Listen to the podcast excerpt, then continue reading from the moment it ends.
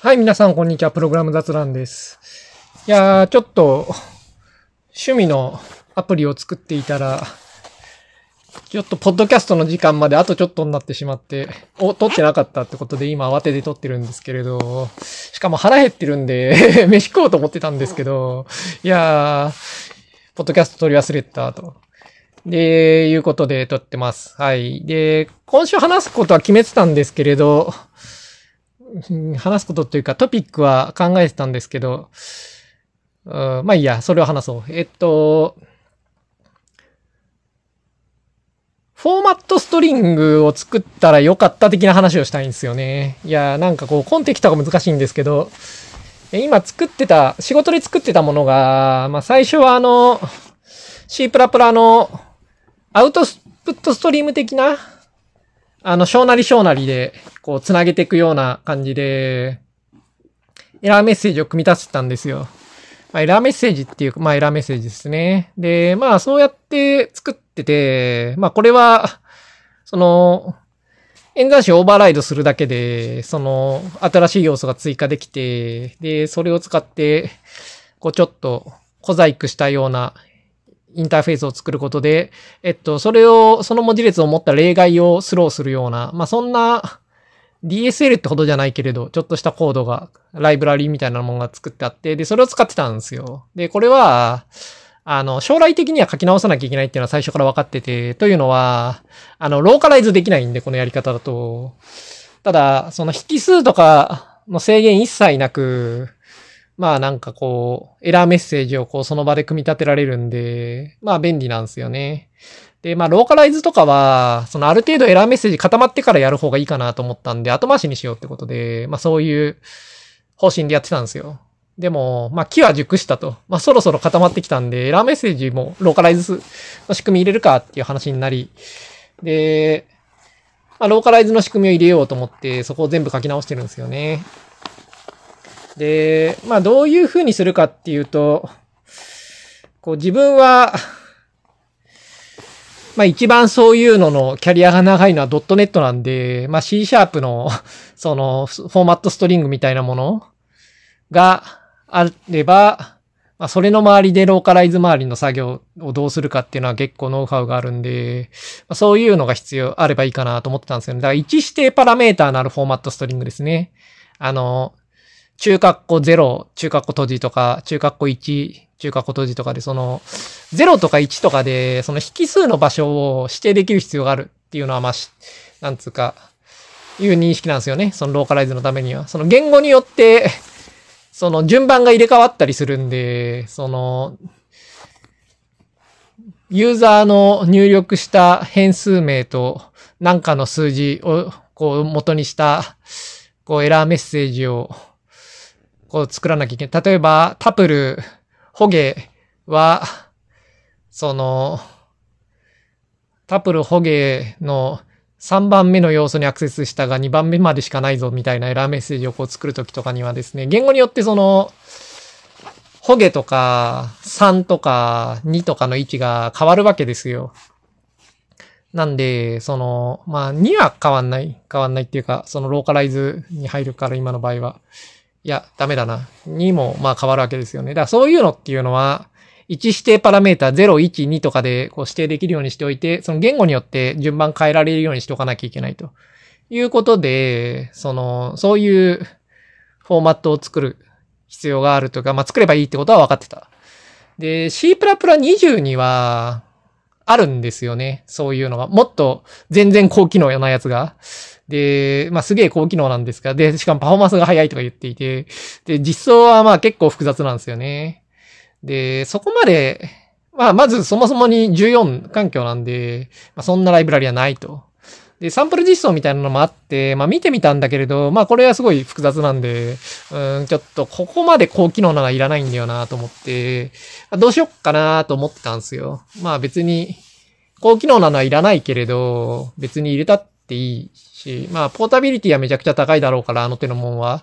うん、まあ入れるの、入れれば、使いはするだろうけれど。うん、まあけど、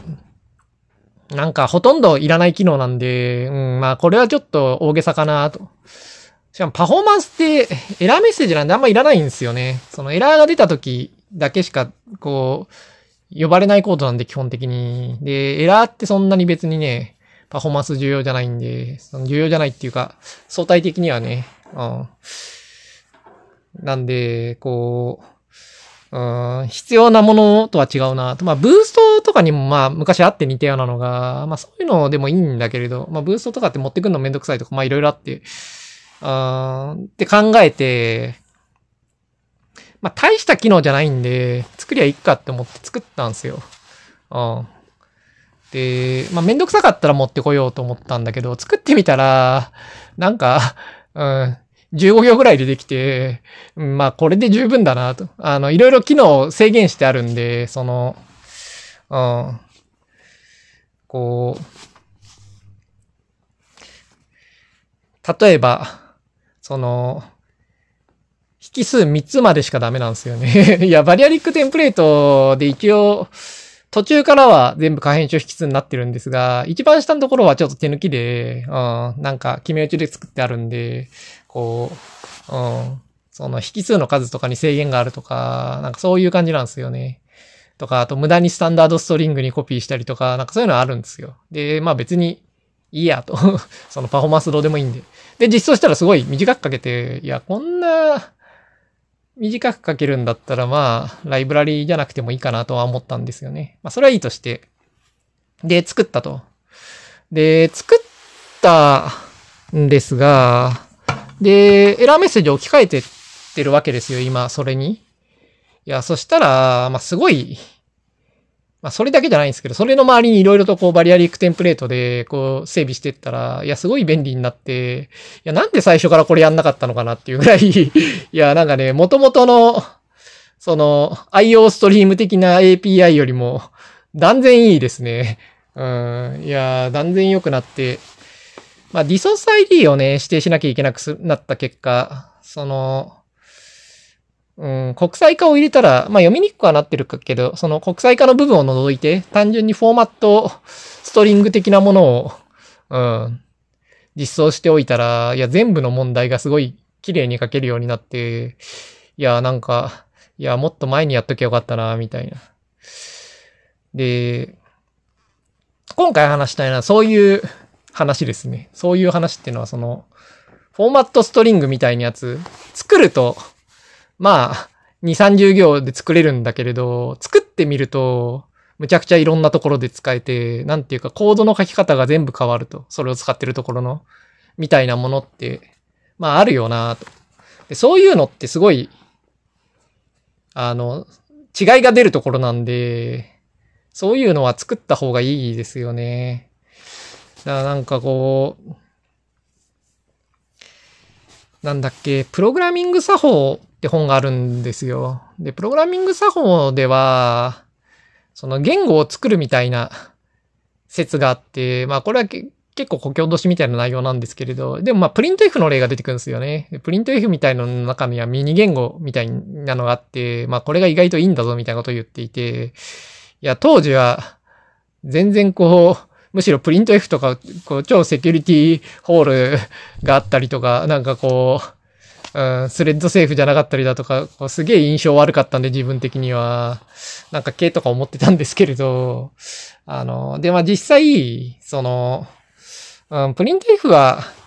いいものではなかったというか、その、まああの時代はあれでよかったんだけれど、その、なんていうか、そんなに、その、良いデザインではないと、まあ現在では言ってしまっていいと思うんですけれど、あの、まあ一方で、その、メッセージとして、そのミニ言語のようなものをプリント F としてなんか作ったわけだけど、パーセント %D とか、パーセント %S とか、ああいうのは意外と良かったぞっていうのは、おっしゃる通りだったなと。おっしゃる通りだったなっていうか、まあ別にそこは疑問には持ってなかったんですけど、そうじゃなくて、なんていうか、うん、自分が今回そこをうまくやってなかったということを、こう、実感して、うん、修行が足りんなと思ったって話ですね。いや、なんかそういうのありますよね。こう、位置指定パラメーターみたいな、こう概念を入れると、いろんなことが綺麗に書けるみたいな。うん。で、そういう概念を実装するのは大して大変じゃないんだけれど、ただ、その必要なものを、ただ実装していくだけでは出てこない要素なんで、なんかちょっと、その発明が必要なんですよね。まあ、その、まあ、一指定パラメータに関してはね、もう別に C シャープとかに、まあ昔からある上に、もう最近どの言語でもより発展したね、あの、テンプレート文字列みたいなものは大抵の言語にもう入ってるんで、あの、なんていうか発明っていう、新しく何かをこう考えつくっていう話ではもうないんですけれど、ただまあ、そういうこう必要なコードをただ整理していくだけでは必要性が出てこない。けれど、まあちょっと、うん、こう、一歩下がって、こういうのがあれば全ての問題が解決できるみたいな、まあそういう機能っていうのはたまにあるんですよね。で、実装すると、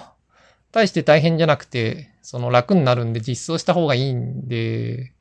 いや、なんか、そう、フォーマットストリングみたいなものって、うん、作った方がいいですよね。いや、なんか、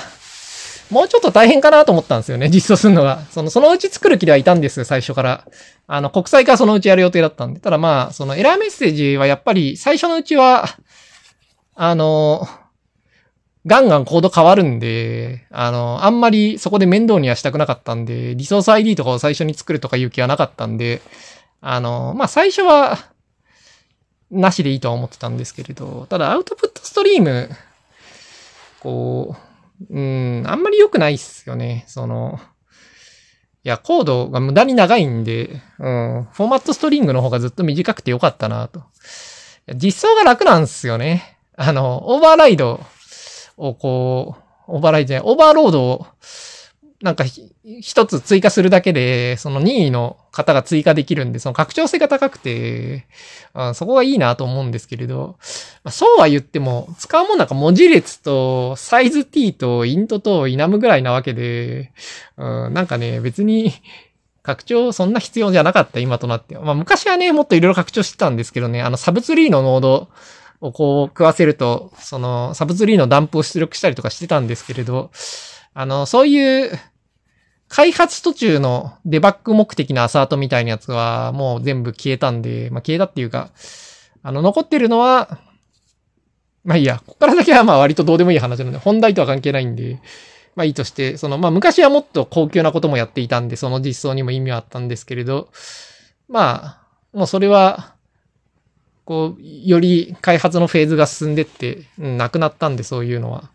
うんだからもっと簡単になってるんで、うん、そのメリットはあんましなくて、コードがなんか長くて読みにくいというデメリットの方が大きくて、うん、フォーマットストリングの方がいいなという気がしますね。いやー、なんかこういうのいいですよね。なんかこう、なんか、こう基礎となる何かを作ってたら、作ったら、それを使っていろんなものがその自分のコードの中の、その問題のいろんなことがいい感じに書けるようになるっていう、なんかそういうのっていいですよね。たまにありますよね、プログラムって。こう、なんか、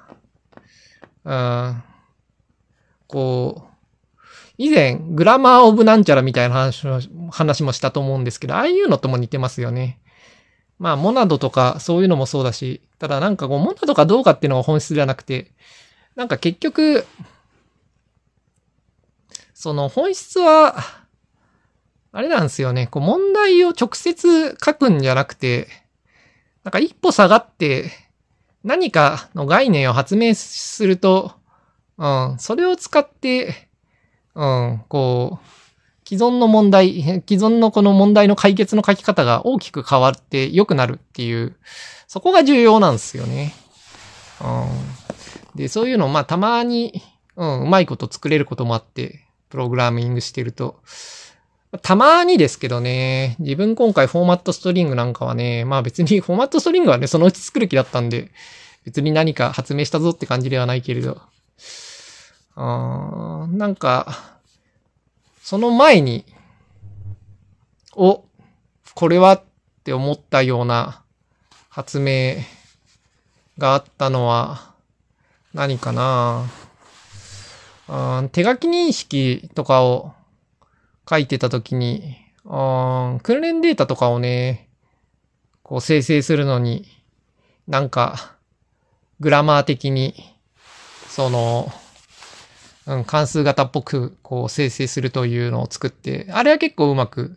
その問題を一歩下がって記述できて、やるじゃん俺と思った記憶がありますね。あれが、何年ぐらい前ですかね。4、5年前ぐらいなんで、5年に1回ぐらいですかね。なんかこうやって。いや、なんかこの前、 Kotlin の DSL で、おっていうのを作ったな。あれなんだったっけうーん、忘れてしまったな。多分手書き認識のあたりだなけど、それも。うん、あれは、うん、だから結構良かったんすよね。うん。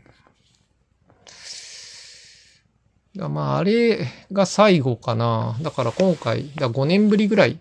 うん、5年に1回か。もうちょっと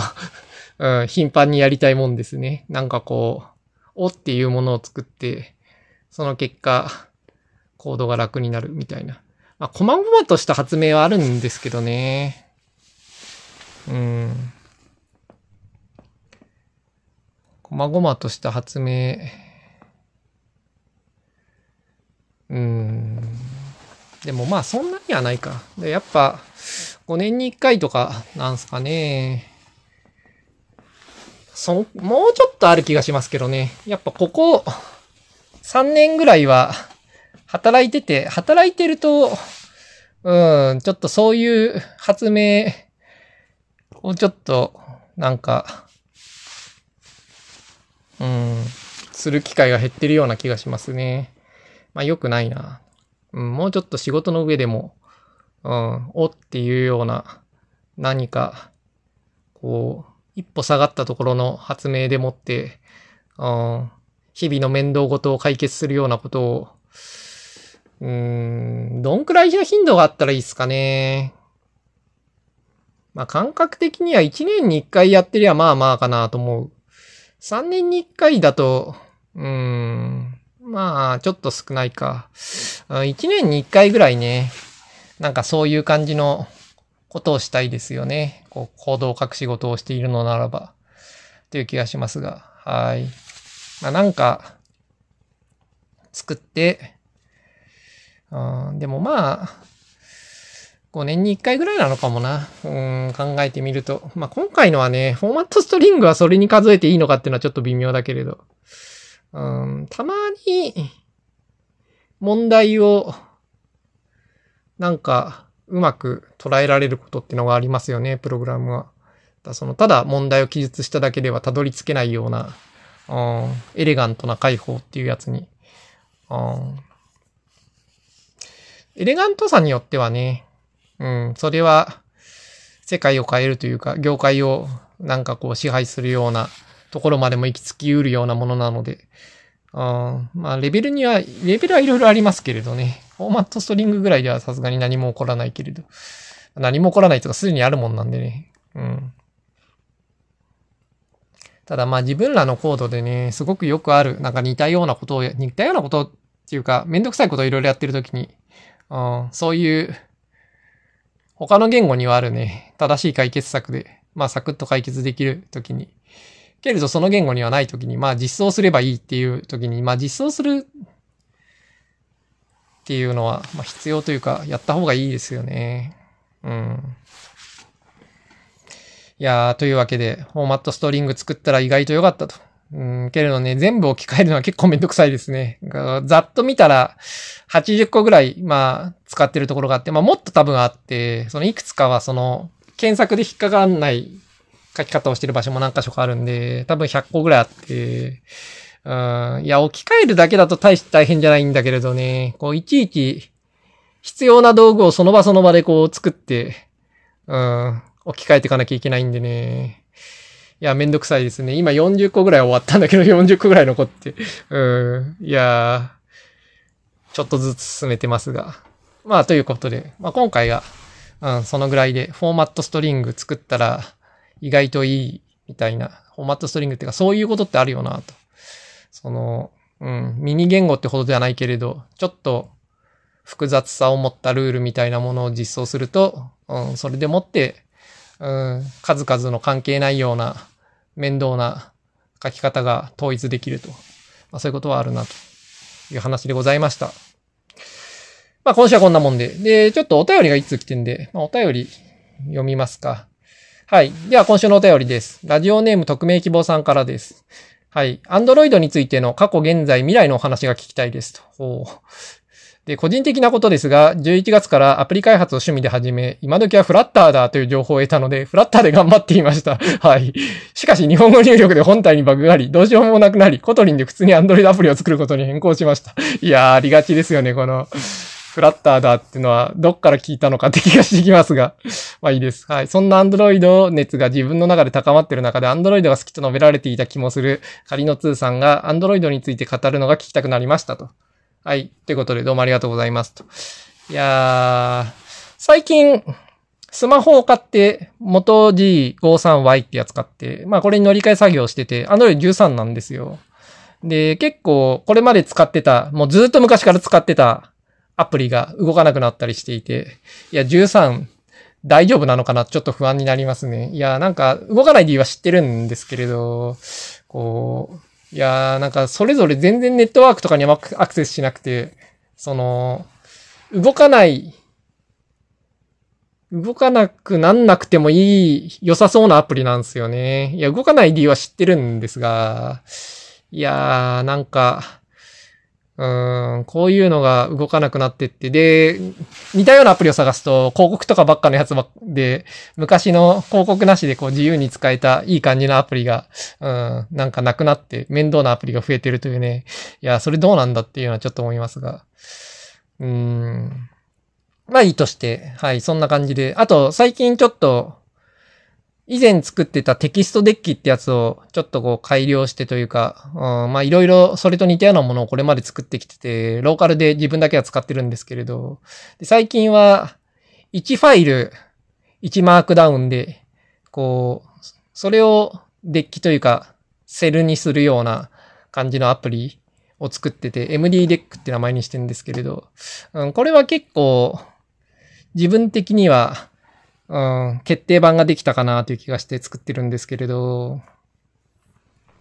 いや、でも JetBrains の Markdown パーサー使ってたら結構バグってて、うん、で、なんか GitHub 見ても、なんかあんまメンテされてるようにも見えなくて、あれの位置づけは何なんですかね。うん、なんか、うん、あの、コード、ブロックがバグってんですよね。あとなんかリストの後に普通にテキストを置くと、なんかリストの一部だと勘違いするとかね、なんか、うん、こんなレベルのバグがあんのかっていうような感じのバグがちょこちょこ残っていて、で、 issue いろいろ上がってて、要望が多くてね、その中にバグもあって、うん、なんか、うん、メンテされてない感じで、うんって感じですが。まあ、それはいいとして。えー、っと、アンドロイドの過去、現在、未来のお話うん。なんか、パッとは思いつかないですね。まあそのうち、なんかそういう話もするかもしれないって感じですね。今すぐ話せる感じはしないですけれど。ただ、アンドロイドはまあ結構好きですよ。うん。なんか、元 G53Y もなかなかいいデバイスで、うん、これね、1万3、4千円ぐらいで売ってるんですけれど。いや、こんな安くて、うん、こんなにいい感じにいろいろ入ってて、うん、なかなかいいなと。いや、最近のモトローラーの印象が良い、良いんで自分的には。それはやっぱこう、アンドロイドというものの印象を上げますね。うん。いや、いいデバイスがあると、やっぱアンドロイドいいなっていう気がしてくる。うん。ん、で、まあそうですね、こう、なんか、うん、過去現在未来の話はちょっとできないけれど、このね、フラッターとかでね、使ってみてダメだっていうのはね、よくありますよね。いや、フラッターがダメかどうか自分は知らないですけど。今、WebUI っていうのを使ってるんですよ。あの PC の方で。あの、 Electronの代替みたいなもので、うん、ちょっとブラウザを立ち上げて、そいつを WebSocket とつなげるっていうやつで、うん、まあ、ちょっと触ると動くんだけれど、本格的に使うと、いろいろと面倒もあるみたいな、うん、そんなやつで、で、それで MD デッキを作ってたんですけれど、まあできたんですけれど、いやーなんか、微妙なんで Electron で書き直そうかなと思ってますけどね。まあそういう、まあそれはちょっとフラッターとは違うけれど、いやーなんかそういうことありますよね。なんかちょっと触ると、まあ悪くないなって思うんだけれど、本気で使うとダメだってなって、うん、なんかけど、その本気で使ってダメだっていうものを進めるなと 思いますよね。その本気で使ってダメな時は。いや、あれほんとね、進めてるやつは責任を持って、うん、なんか、責任を持ってと、まあ言いたくなりますよ。まあ別に WebUI はね、個人的には結構筋がいいんで、あの、 Electron 代替これまでいろいろ試しましたけれど、うん、なんか唯一、唯一って言っていいかどうかわかんないけど、こう、この延長で、なんとかできそうだなっって思うものですね、WebUI は。ただ、その、このままじゃダメですね。うん、やっぱり、あの、プラットフォームごと、ごとに、あの、ブラウザを作る必要がありますね。あの、WebUI 用ブラウザを。うん、で、それは多分ね、この WebUI を作ってる人たちはやりたくないんですよ。でも、ブラウザつっても普通に WebV をホストするだけの簡単なやつでいいんで、あの、それをね、各環境ごとに作る必要があって、うん。で、作ればいいと思いますね。ただ、まあ、それを WebUI の人たちはやらないだろうから、うん。ただ、それって、あの、後から追加できるんで、うん、なんか、こう、この方向性で、いろいろ作って、だんだんと、そういう、なんか、とりあえずやる気が起こらないことを後からちょっとずつみんなの力を合わせてやっていけば、あのなんかゴールにはたどり着ける気がしますね。だからこれはこうコンセプトとしてはいいような気がする。うん。ということで、WebUI は別に恨みはないっていうか、まあこんなもんだなって感じですけれど。ただ、MD デッキが思ったよりもいいデッキなんで、うん、これはちょっとした自分用ツールで終わらせるのはもったいない気がするんで、 Electron で書き直そうかなと思ってます。まあいいとして、そう、フラッターね。いや、つうか、いや、こういうことは多いんすよね。アンドロイド、うん。なんか、そういうの多いですよね。あの、まあ、マルチプラットフォームとかね。まあ、ジェットパックコンポーズとかもそうですよね。その、まあまあトラブルはありますよね。で、なんか、こう、自分のやりたいことができるとは限らないですよね、あれはね。まあ自分は結構使ってて、うん、まあ趣味のアプリ書くのには、まあこれでいいかなとも思ってるけれど、まあけど、ビューの方がやっぱり完成度は高いですよね。うん、ちょこちょこやっぱ変なんで、そのジェットバックコンポーズは。うん、なんか、こう、自分の人生をかけたプロダクツをこれの上で今作る気になるかって言われると、ちょっと悩んじゃいますね。うん。まあけどちょっと触ると結構いいんで、まあそういうもの多いですよね。うん、ただジェットパックコンポーズはね、だいぶ、うん、このまま本気で行くんじゃないかっていう気はするんで、まあ使ってもいいかなと思うけれど。いやーね、マルチプラットフォームはほんとね、うん、なんか、こう、私は全然、こう、興味ないっていうか、うん、フラッターも全然知らないですね。知らないっていうか、うん、言語があまりにもなんかダサくて、これはないわって思って、うん、そこで終わりですね、自分的には。なんかちょっとハローワールドみたいなの作ったことありますけれど、いやー、あの言語を今からやるっていうのはないだろうって思うんですけどね。まあ、ああいう言語、その、ロートルはまあ覚えやすくていいとか 言いがちかもしれないけど、まあ Java みたいなもんですからね。いやー、でも Java だって今の Java もうちょっとマシだよと思ってしまいますが。はい。ただまあ、その、フラッターに限らず、 React Native とかでもね、まあ、まあ、それ言ったら Xamarin とかもね、まあいろいろとクロスプラットフォーム系はあって、それぞれ出来はバラバラですよね。だ結構本気で頑張れるやつもいれば、うん、ちょっと触ったら、なんか全然ダメだっていうのがわかるっていうのもあって、うん、ただ個人的にはやっぱそういうのを評価するのは結構コストがかかるんで、自分は最初からあんまり関わらないですね。アンドロイドと iOS と Web をなんか一つにしたいっていうのは、うるさい、わがまま言うんじゃありませんっつって終わりにしておけば、そういうのに関わるコストは減らせるんで、あまあ、やっぱネイティブでそれぞれ別々に書いて、うん、共通部分をなんかポータブルにしておく方が楽ですよね。うん。ネイティブはね、やっぱネイティブで素で書くのね、結構楽なんで、うん、一緒に動くように考えるってやっぱめんどくさいんでね。あいやー、やっぱ、うん。私はネイティブが好きかなと思いますね。いやー、この日本語入力で本体にバグがあるとかね、まあ、本、これはバグかどうか知らないですけど、私は。けどなんかそういうのはありますよね。その、テキスト入力周りとかの挙動で、うん、日本語の、うん、なんか入力の時にだけ、ちょっと問題があるみたいな。ジェットバックコンポーズもありましたよね、昔ね。うん。なんかエディットテキストの振る舞いが気に食わなくて、うん、なんか、なんかしなきゃいけないみたいなのとかね、ちょこちょこあった。うん。なんかまあいいかってぐらいの解決策がある場合もあるし、これじゃダメじゃんっていう場合もあるしで、まあそこら辺は結構、うん、自分が困らないかどうかは、賭けですよね。まあそういう点でやっぱりね、OS ネイティブなやつの方が無難ですよね。うん。まあ、 Jetpack Compose でいいのかっていうのは難しいところだけれど、まあ Kotlin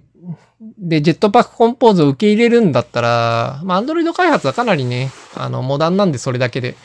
うん。あんまり他のものの方が良いと思うものは、まあ、あんまり思いつかないんですね。ジェットパックコンポーズよりもよくできている UI ライブラリーっていうのは多分、うん、ちょっと思いつかないし、よくできてるっていうのは、完成度が高いって意味ではなくて、その、コンセプトとして、うん、あれよりもモダンで良いものってのは多分まだないんじゃないかなと思うぐらいには良いものだし、うん、まあちゃんと力入れて作られてるし。 Kotlin も言語としてはね、非常に優れていて、あまあ Kotlin よりいい言語があるかないかは結構微妙だけれど、うん、トップクラスの言語のうちの一つなのは間違いないんですよね。明確にこの言語よりも劣ってるっていうものは、うん、自分はあんまり思いつかないですね。ということで、Android 開発は、まあ楽しくやれるやつだなと思いますね。ただまあ、アンドロイドスタジオ、ね、ヘッジホックにこの前あげて、あヘッジホックだいぶいいですね。なんか、ジラッフだっけ？あの前のキリンのやつ。あれはひどかったですね、後半。うん、なんか、変なエラーで、テンプレートそのままでは全然動かないみたいなね。ああいうの、本当やめてよって感じで。だかこう、いやー、で、アンドロイド最近のね、その13で動かなくなった系のやつ、あのメディアストアとか、あとこら辺の話ですね。あの辺のやつは結構、うん。なんか、作るのは、うん、なんかこう、なんだっけ、そう、メディアストアね。メディアストアとかは、なんか、正しい方向には進んでるなという気がするんで、まあ個人的には、うん、あれで動かなくなっちゃうのは、まあ問題だとは思ってるが、でも、なんていうか、こ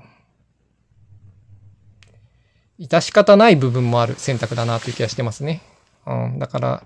もうなんてろくでもないんだっていう感じでの動かなくなり方ではないですね。そういうのもこれまで結構あったけれど。あちょっと古いメニューとかがね、消え去ってしまったのはね、消えたんですけど、最近。あああいうのはね、ちょっとどうかなっていうか、うん、いや、それ車両、車両整備記録っていうね、ずっと、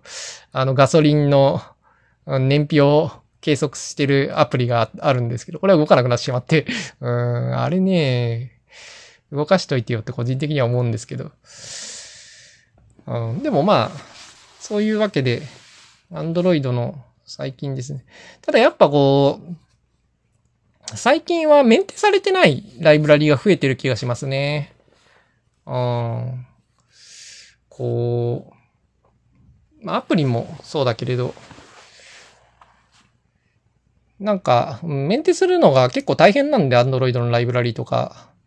うん。なんかこう、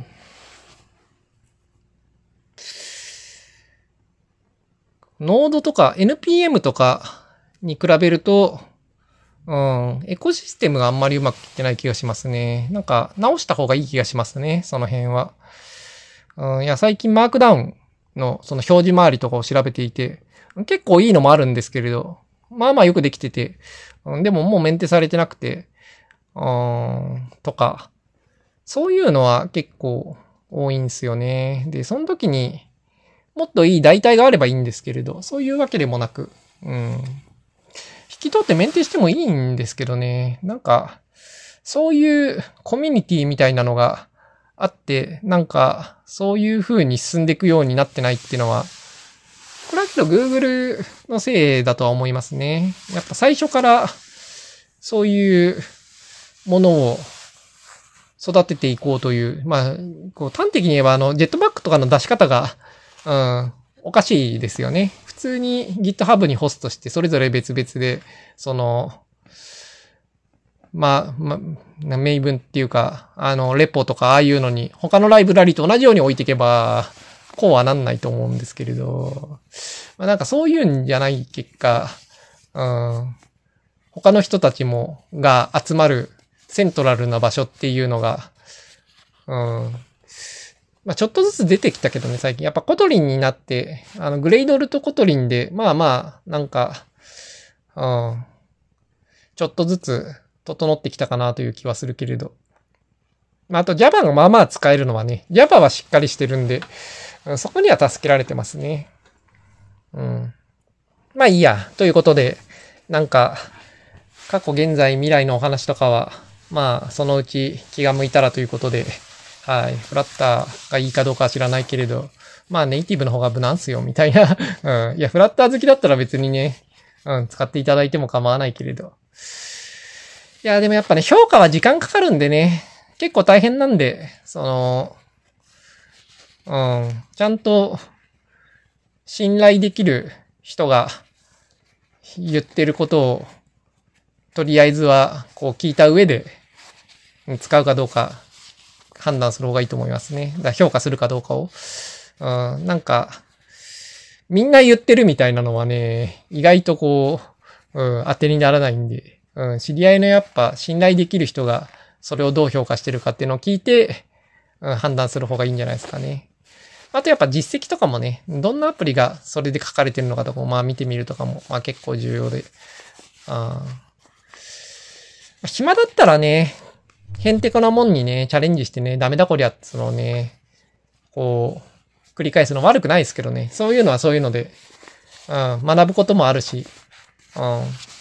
で、ダメだっていう情報はそれなりに価値のある内容であることもあるんでね。うん。ということで、無難なものを使っとけという気もないけれど、ま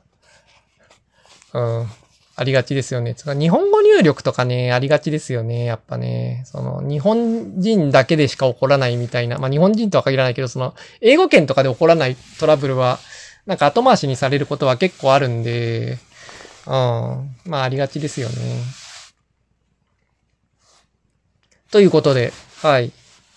匿名希望さん、どうもありがとうございました。と。まあ、それではまた来週。